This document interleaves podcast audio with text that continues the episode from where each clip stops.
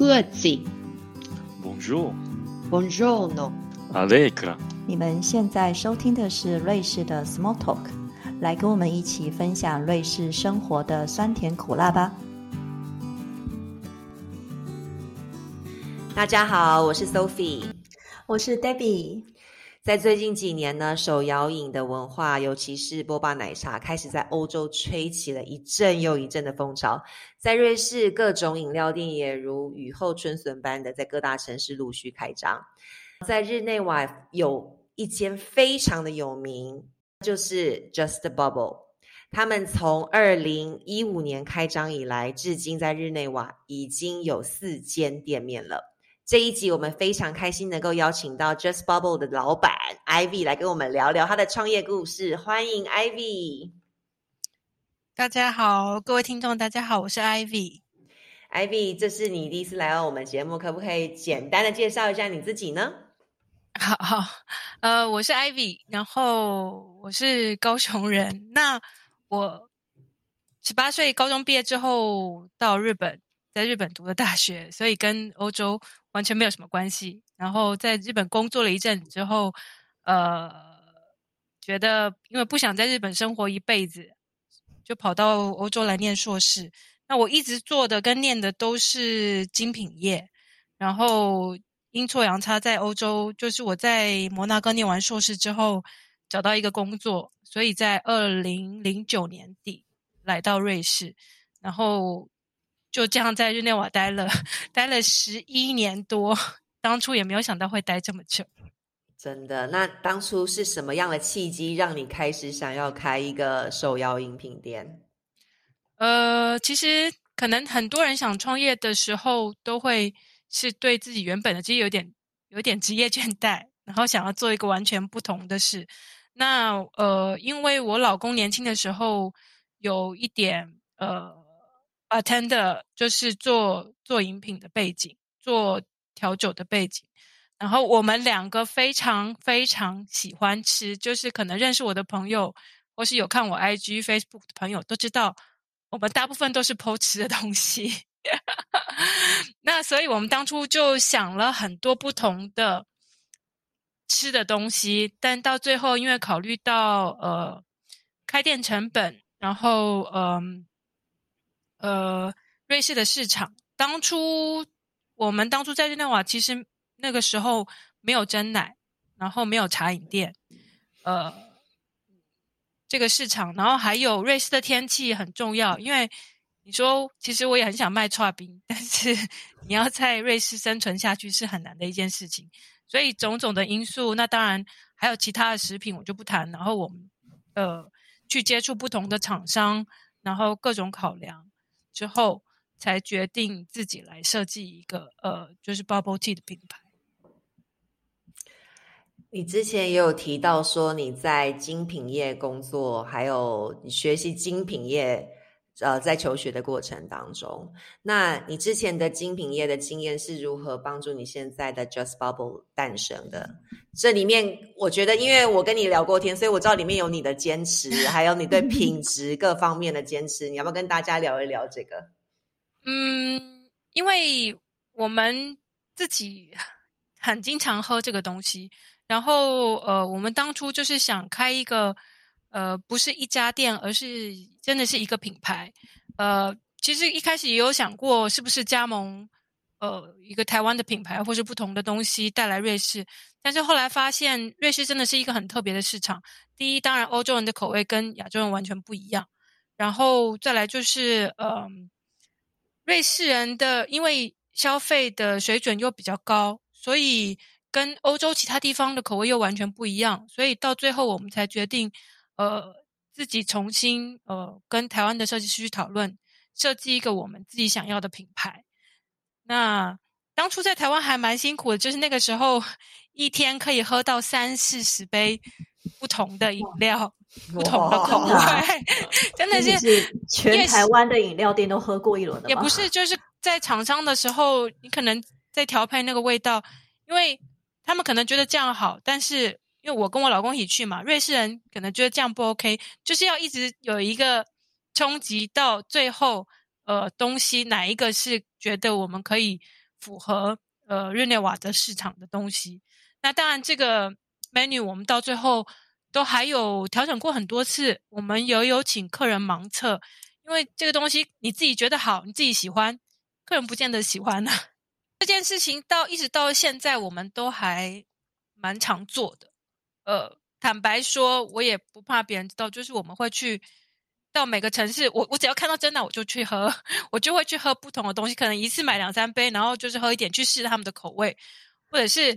呃，有的时候我会呃找员工，就是盲测，然后他们觉得哪一个好，可能就不同的口味。但是比如说呃墨奶或者是芋头，那全部是芋头，然后好几家去去试，然后他们给我他们的感想。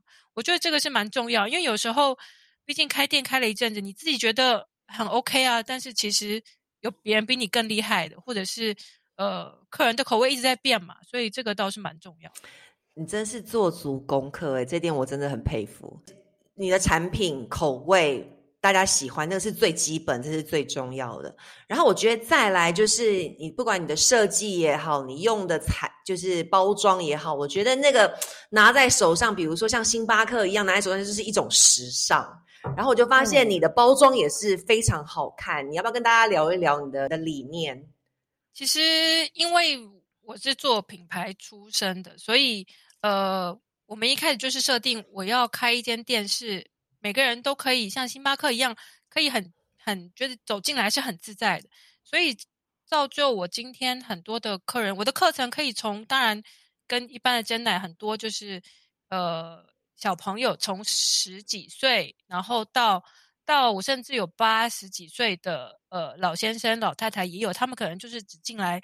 他要喝一杯纯茶，没有没有配料，没有加糖，或是加一点蜂蜜，呃，冷的热的，或者是喝一个热的金桔柠檬茶，就是什么样的客人都有。而且因为我们的品牌的形象是呃很 easy，就是每个人都可以很自在的进来。因为很多的呃亚洲店会变成好像有些白领很很不好意思走进去。然后我懂，我知道你想的那几家就是很。就是看起来就是非常的可爱。然后我们其实遇到，因为包装，呃，我们在大概一年多以前、两年前，其实这个计划了还蛮久，就是完全的抛弃呃塑胶吸管、塑胶杯子跟塑胶封膜，这是对我们来说是一个很大的冲击。因为一般的客人现在，尤其是现在大家都是以以打卡拍照 为生活主要重心，那。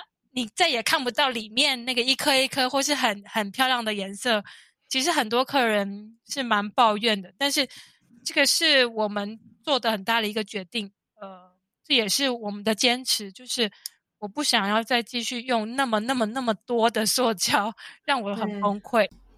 但是当然，这个一下子把我们的那个包装 packaging 的成本可能拉高了五到八倍。然后，嗯，这些所谓的可以被分解的东西，他们都有期限。对，对啊，所以这个是一个新的挑战，但是我们还是很坚持。那但是包装改了之后有好有坏，比如说我们现在就会有一些呃，可能大男生、大男人很 man 的大男人，他们可以很。很自在的点一杯草莓牛奶，不怕别人笑他。这是一个很好的主意。对，因为我在我刚看了你的 Facebook 跟 Instagram，所以你们一开始之前的话就是那种塑胶，所以你会看到很多层颜色。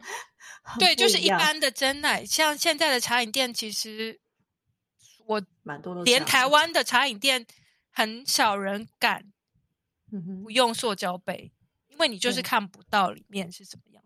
可是你现在的这个这种小黑杯吗？什么？哦，我我的小我的小黑杯，呃，那也是你知道都都要都要一直改。我们现在变成小杯的变成小蓝杯，我们大杯是白色，小杯是蓝色。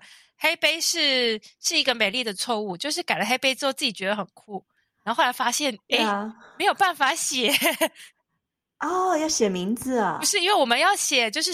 就是有一些代号嘛，我们有一些暗号啊、小唐啊什么东西的，因为我们没有用标签机。呃，第一是我们的动作非常了，对，然后还有因为我们动作非常快，所以如果说你要等它打出来一个一个贴，其实我们的，我觉得我们的强项是我们的动作很快，我们的员工动线什么，因为我们有经过设计，就好像星巴克每间店它的动线都是一样的，所以我们的呃客人有时候你看大排长龙，但是他还是可能等个十分钟十五分钟，他就可以拿到饮料。我曾经有去过其他的茶饮店，因为我每次每间都会去试一试，就是明明前面只有三组客人，六个客人，我等了半个多小时，就让我很崩溃。或者是大家可以观察一下，有些茶饮店明明就没有什么人，为什么有四五个员工？到底他们在忙什么？然后很慢很慢。嗯，那我们的对啊，我们的腔就是什么东西都有经过思考设计过。所以这些都是你自己去安排去设计的吗？这个都是从错误中 学习。当然，我们一开始有一个 idea，但是呃，总是四间店嘛，每一间店都不停的在更新，在进步。嗯，这一点的确是因为私下跟艾比聊的时候，我发现他有很棒的心得，就是展店以后的员工的管理还有他的流程，我觉得做的非常好。等一下他会跟我们分享，我再把它。拉回来一点，刚刚我们一开始 讲到在开店、你创业的时候的挑战，你有没有想跟大家分享当时遇到什么样的挑战？然后你怎么你怎么选店面的？因为你的店面都在黄金地段。其实我们的店面，呃，要先说日内瓦要租一个店非常非常的难。呃呃，大家可能不知道，至少日内瓦 Canton 的规定是，你的所有商业店面、办公室跟店面都。必须要缴六到十二个月的押金，然后，呃，你是那当时我们是一个新的公司，然后又是一个可能一般那个就是房东没有听过 bubble tea 叫做什么东西，不像现在，所以很多人都不愿意把店面租给我们。哇，这个是一个很难很难的事情。那日内瓦大部分很多店面都他们所谓的叫做 f o n t commerce，就是。你要去盘人家的东西，像我们我们那个店面以前是一个 T 恤店，就是必须跟他买下来，然后然后全部东西就是拿掉，等于是接手啊。对，就是就是东西把它盘下来，要付钱买下来，然后再把它想办法处理掉。对，就丢掉啊，就是这样。然后去去有这个租租的权利，对啊。所以呃，当初最大的挑战真的是找店面，找了很久。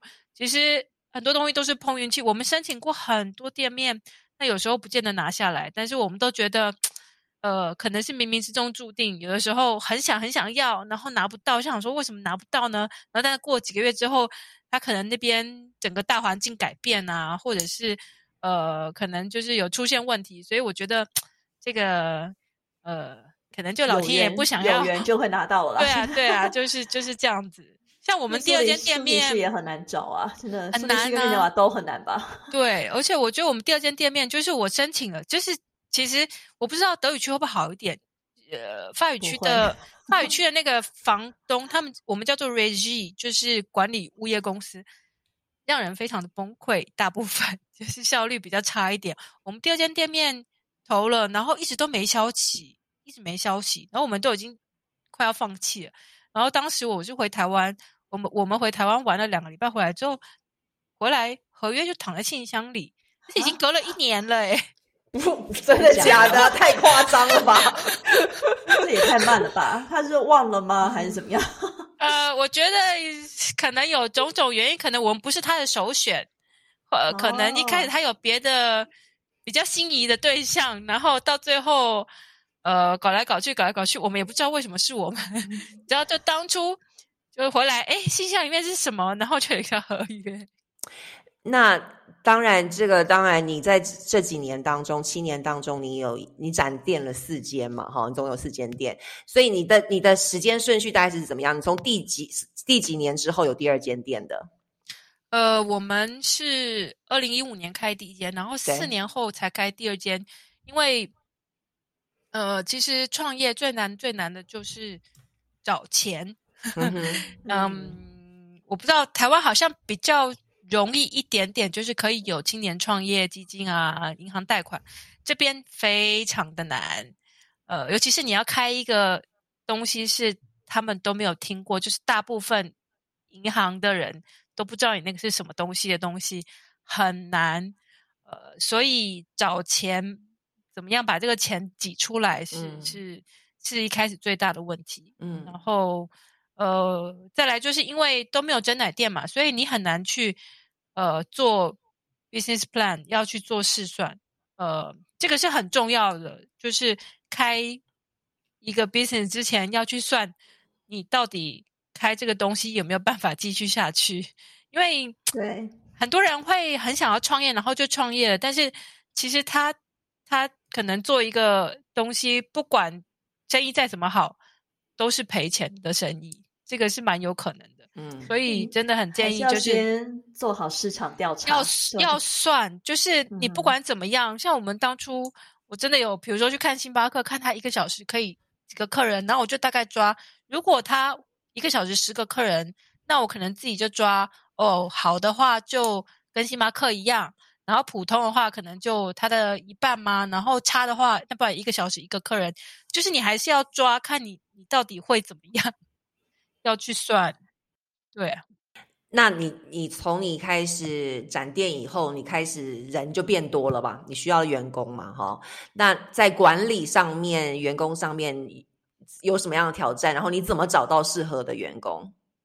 其实呃，只有一家店的时候，就是跟很多的餐厅啊、小店一样，你跟员工会非常紧密，就会就是很多时候会比较公司部分，然后呃，这有好有坏。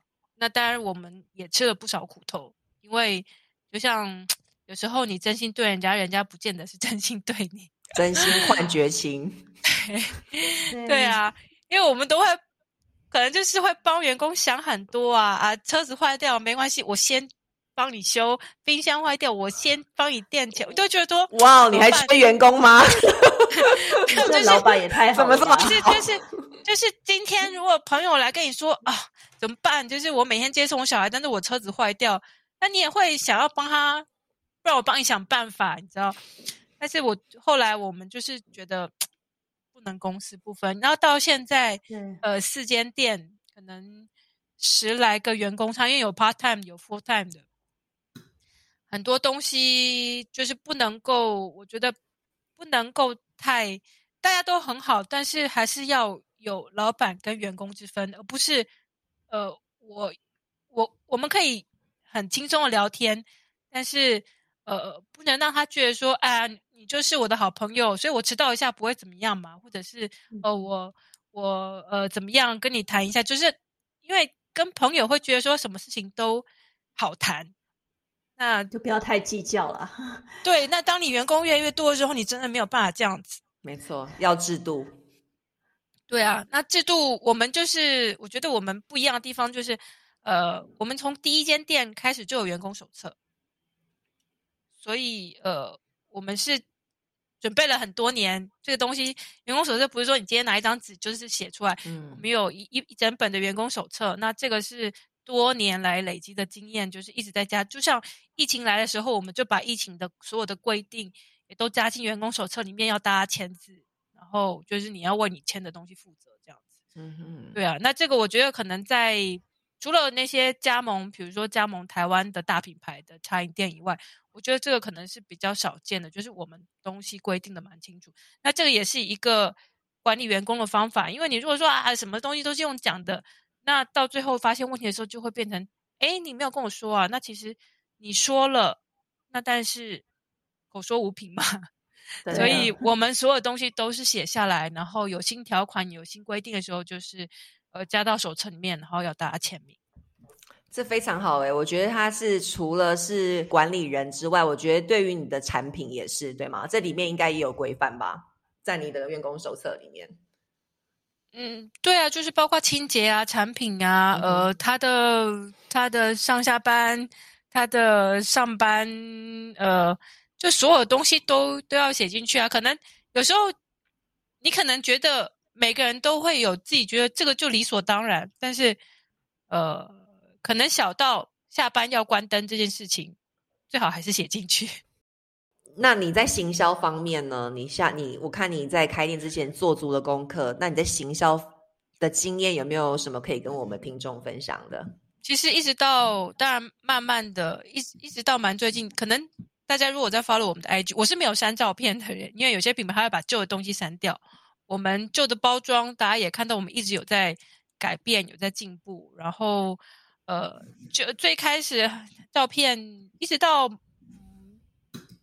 去年、今年，照片都是我们自己拍的，就是我跟我老公两个人拍。因为你们拍的，我觉得你们照片拍的蛮有质感的。然后一到最近，当然我们有找到呃年轻的可以合作的对象。然后因为现在你知道，可能我也慢慢的年纪也比较大了，也不是说年，就是说我们年纪大，是我们再怎么样都比不过二十出头的人。他们就是对对 marketing、对 Instagram、对 TikTok，他们的那个那个感觉跟我们来比是完全不一样的。我们就会慢流行，跟我们的流行不一样了，真的。对，所以 他们真的还蛮厉害的。然后，所以我们现在有有新的合作对象。那尤其是因为呃，我们改了包装，就是完全不用塑胶的包装之后，是一个很大的挑战。这个，所以我们也需要专业人士来给我们一些建议。所以大家可以看到我们现在，因为我每个月我们很特别，是我们每个月有一个特价是五点五块大杯，五点五块，这应该是瑞士最便宜的吧？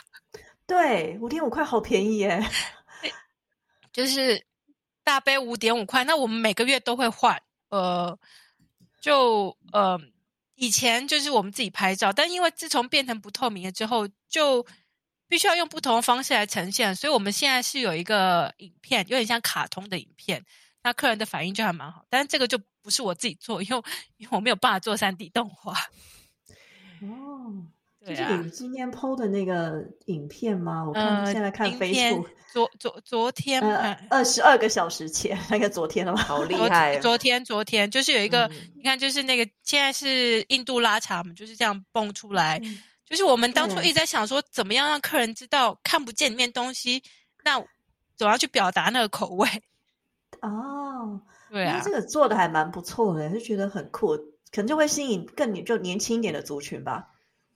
嗯，其实也不是，就是其实很多东西真的视觉影响还蛮大，就像是我们，我们有时候你说看了一个不会动的东西，我们就发觉说，哎，会动的东西真的可以吸引更多的客人去看它。嗯，对，所以影片现在影片的效果反而比以前透明的杯子我我自己拍的嗯要来得好。这个是，但我也希望大家多多给我支持。就是呃，很多人就是很喜欢我们的东西，他会跟我们讲，但是不见得会给我们五星。呃，现在大家看到什么新开的店，第一一定是去 Google 啊，去脸书啊，看看它的评价。那呃，我会觉得很多人开店。就是如果对想要创业的人，不要太太太去在意你的负评，因为开心的人不见得会给你留五星，但是不开心的人或者是得不到他想要东西的人，就会去给你留差评。有的时候不见得是真的，那这个东西就平常心对待。因为像我们一开始会有客人说：“哦，超贵的，泰国才一块美金，或者是。”超贵的，真的是东西是很好喝，但是加拿大顶多才三块美金。那你看这个东西也很崩溃。不过你说留这样子负评的人，你跟他解释其实没有用，因为他会留这个，跟他解释只会变到最后就吵起来。嗯哼，嗯哼，对啊，所以就平常心看待。嗯，对。而且我觉得，像我如果自己的经验的话，比如说，其实我吃到好吃的菜，在一间餐厅，我是有可能会给。就是评分的，然后会给他好的评论。可是真的是去喝饮料就比较难一点，就是通常不会主动会，嗯，就像地点，我们有谈到地点，就是说一间餐厅，因为你要坐下来吃吃个一两个小时吧，所以你会愿意开车，然后到哪里去找这个吃的。但是茶饮就会变成，比如说我可能很喜欢喝某一间的茶，或是咖啡来讲，我很喜欢喝某一间的咖啡。但是你说你要每天上班都特刻意绕到那边搭车去买那杯咖啡吗？不会，我就是买我办公室楼下的。我可能就是一个月去一次，因为我很喜欢喝他的咖啡。但是平常每天我还是在办公室楼下。嗯，的确。所以地点茶饮就是地点很重重要。那疫情的这几年有对你有什么影响吗？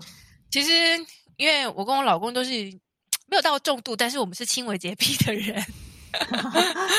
对，就是我们可以，就是那种呃，一天洗很多次澡的人，就是洗手啊，干嘛的。那所以呃，我们在瑞士那时候，二零二零年的一月，因为我刚好二零一九年那时候底还有去大陆出差，然后就感觉到好像不太对劲。所以我们那时候回来，其实年初就已经呃，就是呃。有备有备好口罩，然后像像呃消毒液，这个是我们从开店七年来一直都永远都有这个东西，因为因为就是因为我们两个比较洁癖的关系，永远都是我们就一直在跟我们员工说，你你摸了这个你就一定要消毒手，所以我们就不太担心，手套永远都有，消毒液永远都有，然后只是多很早就多买口罩，然后还有呃。当老板这么多年，我们很会 自己 DIY，所以我们已经去裁剪裁了那个两三公尺的亚克力隔板。然后那个时候半夜，我自己跟我老公去那边割那个亚克力隔板，自己钉到点。哇塞，你很猛哎，超前部署。就是因为可能就是自己自己习惯的关系啊，对啊，嗯嗯嗯。所以疫情对我们影响，我们就是因为都准备好了。所以，当他政府一开始不是变来变去，要要要有隔板，要戴口罩，要什么的，因为我们都有，所以我们从来没有关过店。然后，当然一开始有很难，就是你会那时候一开始严重的时候，一下子人都不见了。那但是我们还是坚持，就是我不改时间，我永远都没有更改我原本的营业时间。然后每天我都在那边抛，我们是开门，我们是开门，我们是开门。然后所以。过了一两个月之后，客人有有有突然发现，慢慢回来吗？对，就 是说，哎，Just Bubble 没有关呢。哎，其实当疫情在家，什么都没得去，什么都没有的时候，我还是可以叫 Uber E 送来家里喝。哦，这个倒是很方便。对，因为很多很多的店，很多很多，包括我们自己喜欢的餐厅，就是疫情，我知道赔钱，那个时候大家都很惨，但是。你还是要坚持。那个时候，大家就一下改上午，一下改下午，一下改一个礼拜三天两天，你就去碰了几次，没开之后，你就很不爽，就不会再去了。的确，对啊，嗯，是哇，所以我们也撑过来了，就希望现在会慢慢解封，恭喜客人再回来一点。会的，会了，快了，快了，我们快到快到这个疫情的尽头了，希望，希望。嗯，哎，你们现在是搬到了德语区，是你们打算会在德语区开分店吗？嗯，其实是这样子，因为我人生前半段就是高中毕业之后一直在搬来搬去，搬来搬去。我我从从高雄到到九州，然后到东京，然后到摩纳哥念硕士，然后再搬到巴黎学法文跟实习，然后再到瑞士来。那呃，在日内瓦住了十几年，觉得好久了。然后觉得够了吗？我老公是我在日内瓦工作的时候认识，他是日内瓦人。那我们现在还没有到四十岁，会觉得小孩还小四岁，想说我们其实有想说要搬不同的地方，然后后来觉得现在这个局势，包括疫情种种，呃，换一个不同的地方，可能就是只有德语区这边整个评估起来会比较适合，而且我们也不知道。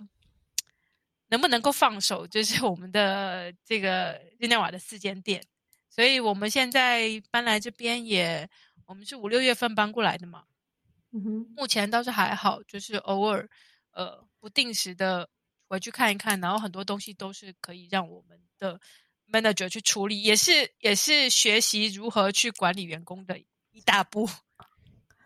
那有计划在德语区开吗？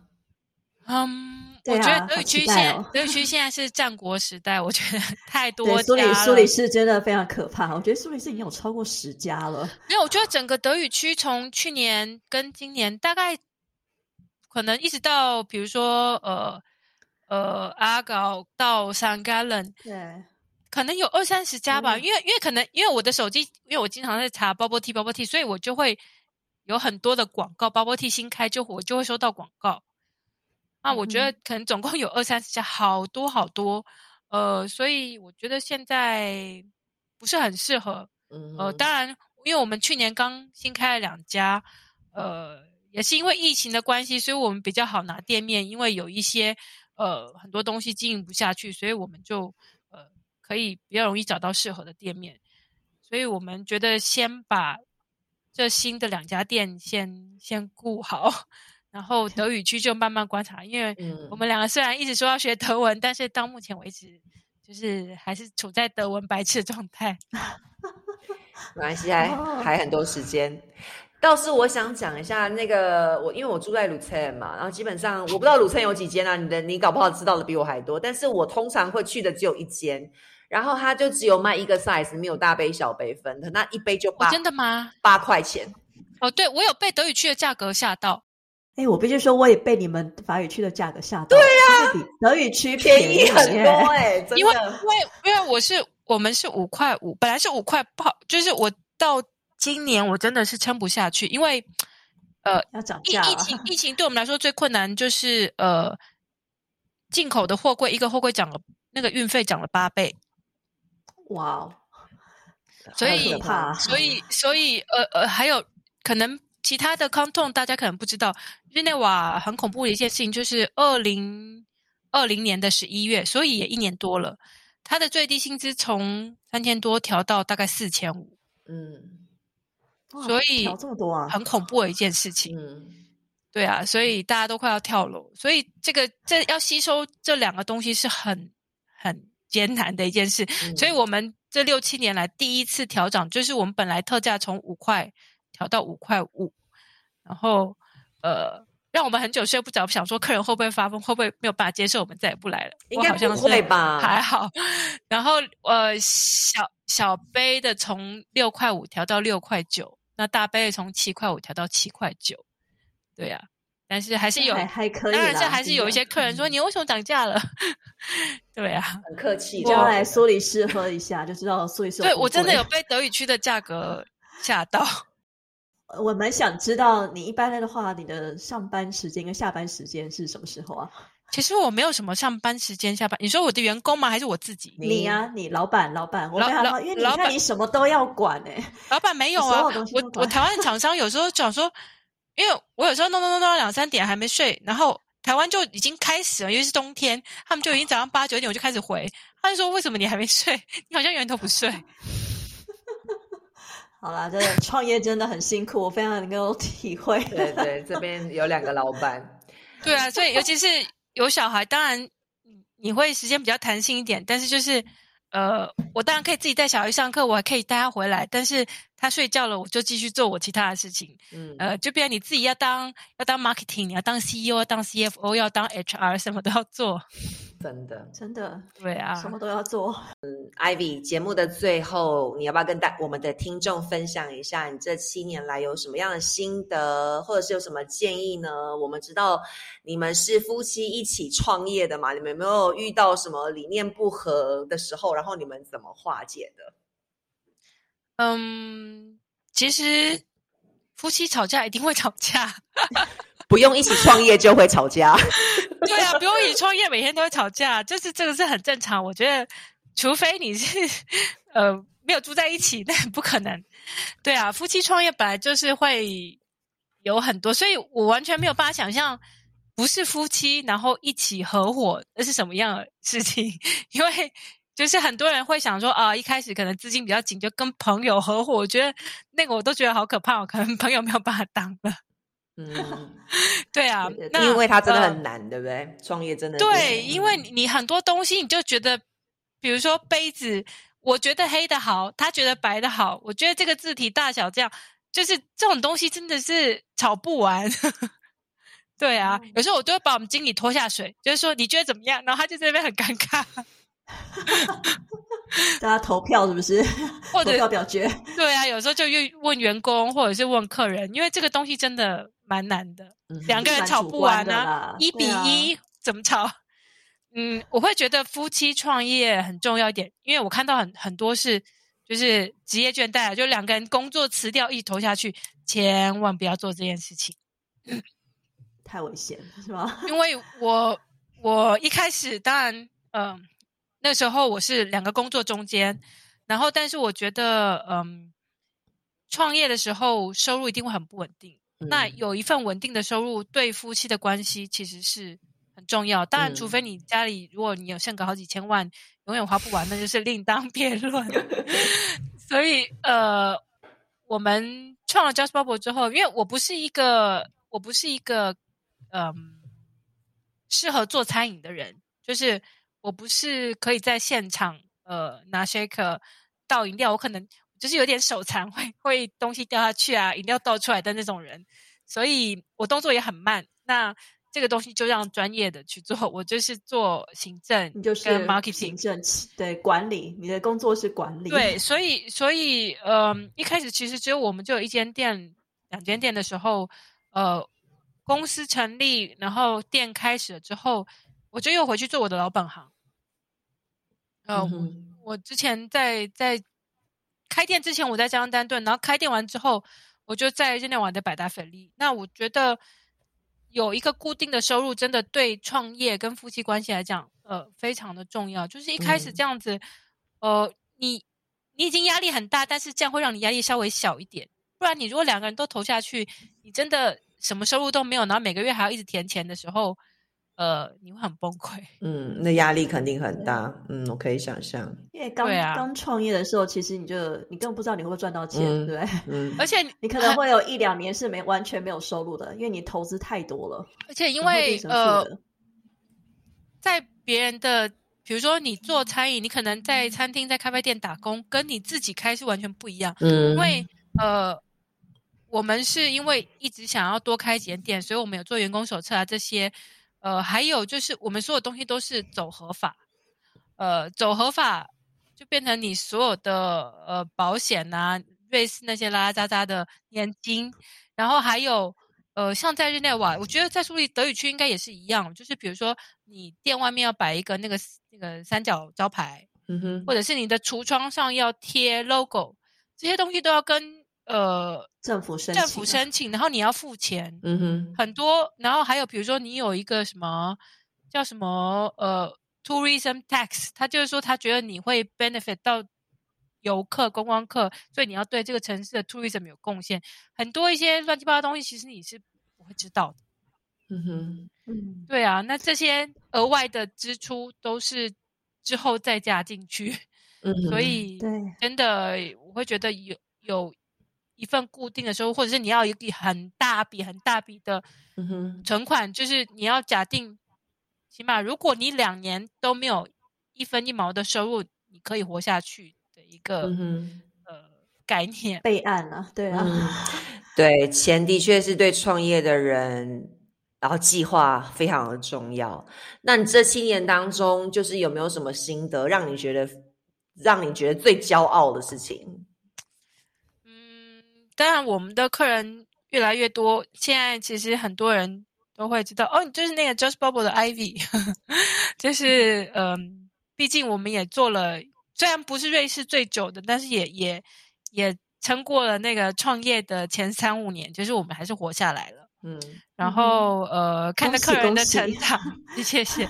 就是因为我们一开始在日内瓦大学隔壁开店，所以呃六七年前很多可能是那种大一新生，然后现在都已经出社会，然后再看到这些客人，你就会觉得哇，就是长大了，跟客人一起成长，那个感觉是嗯很美丽。嗯当然，像我们开幕的时候，因为我们有做免费送的活动，然后就看客人排队排了 很长。虽然这个是就是自己心里 觉得很爽，不过、嗯呃，这个不是真实的，但是还是看了照片觉得啊很开心。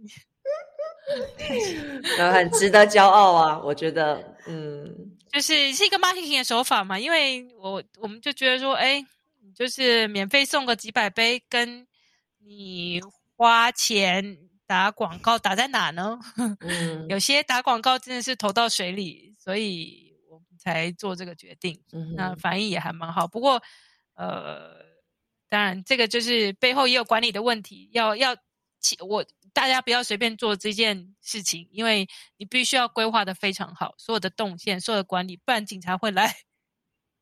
嗯我们我们做这个事情之前都会规划很多，然后跟附近商家什么都要打好招呼，因为你如果一整天几百个客人，会给大家带来很大的的困扰，嗯所以要安排好。嗯哼嗯哼。对啊，那我其实我这是我一开始就想问的问题，为什么 Just Bubble 要叫 Just Bubble？有原因吗？有故事吗？没有诶，其实我们就是不知道为什么当初就在想，然后呃，就 Just do 突 it 然，对啊，就突然突然有了这个念头，因为不想，这就是一样，就是我们不想要有一个太亚洲风味。我们唯一，我不知道大家有没有发现，就是我唯一的坚持就是我们的杯子侧边有台北一零一，就是杯子叠起来的一零一，就这样。哦，OK，我们杯子侧面就是就是有一个杯子叠起来一厘米，这个是我们这么六七年来从来没有改变的。哇，哦，对原来里面还暗呃暗藏了密码。对，然后我们呃有的时候客人，尤其是台湾，当然台湾客人会说，哎，怎么没有没有写台湾？我们是一间没有写台湾，到处都是写着台湾的店，是因为我们希望是用呃我们的产品去征服客人，让他们知道说，哎，这个东西。然后客人有时候会问说，哎，你这个东西哪里来的？然后怎么样？怎么会有这个？尤其是尤其是年纪稍微比较大一点的客人，可能就是三四十岁以上的客人会问，他可能第一次来，以前从来没有喝过 bubble tea，然后就问说，哎，这个东西是到底是哪里来的？这样子，我们是希望借由这个去去推广。对啊，先抓住客人的胃，嗯，没错，没错对，啊这这是你们也成功了，因为因为，因为有时候有时候你一直要在台湾在国际舞舞台上确实是比较困难。那你一直要拉着别人来支持我们，呃，你站在别人角度想，我如果不认识你，我为什么要支持你？嗯，所以我觉得从从产品下手，从呃抓住客人的胃下手，然后慢慢的去了解我们的手摇茶饮文化，可能会比较容易一点。嗯，我下次有机会去日内瓦，一定会到你的店里光顾。我实在太好奇了，除了那个照片之外，我也想看看本人旁边，就是杯子本人旁边那个叠起来的一零一。哦 今天非常谢谢 Ivy 到我们的节目来跟我们观听众聊一聊他的创业的经验，还有他这么多的故事，我觉得听了很感动。那除了这个之外，我们知道 Ivy 他之前的精品业的经验，也许有机会将来到节目上跟我们的听众聊一聊。谢谢各位听众的啊、收听。如果你们有机会到日内瓦的话，记得要去 Just Bubble 捧场哦。好了，如果你喜欢我们的节目呢，欢迎推荐给你的朋友们，还有按订阅跟分享哦。今天的节目就到这里了，谢谢大家的收听，我们下集见，拜拜。